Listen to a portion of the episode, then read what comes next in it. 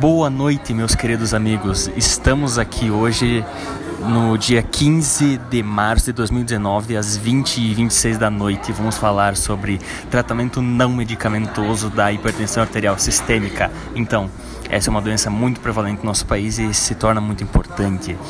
O que nós temos que fazer é o seguinte. Precisamos, primeiramente, controlar o peso das pessoas que têm RAS. O que nós temos que fazer? A meta é diminuir o IMC em menos de 25 e os índices de cintura menos de 102 centímetros. Nós podemos também arrumar o padrão alimentar dos nossos doentes, evitar alimentos ricos em sódio, alimentos ricos em potássio, fibras não permitidas, redução do sódio e etc. Nós podemos também realizar uma suplementação de potássio que promove redução modesta da pressão arterial, mas tudo ajuda. O exercício físico é muito importante, pois reduz o risco de doença arterial coronária, AVC e mortalidade geral. Precisamos também reduzir o consumo de sal, algo que é muito, muito importante no nosso país. O nosso país tem um consumo de sal muito elevado.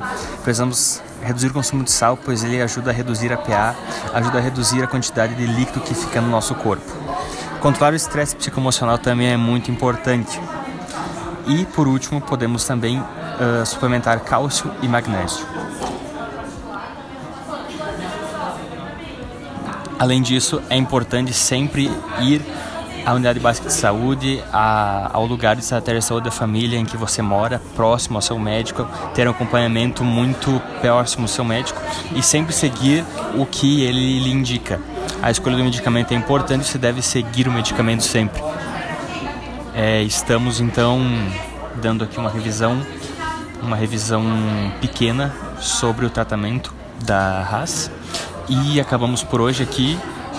Estamos terminando, então muito obrigado. O nosso grupo que, que está me ajudando nessa produção aqui atrás das câmeras e das vozes é os alunos Karine Seconello, Graziele Saucher, Renan Kruger e o meu nome é a voz que eles falam.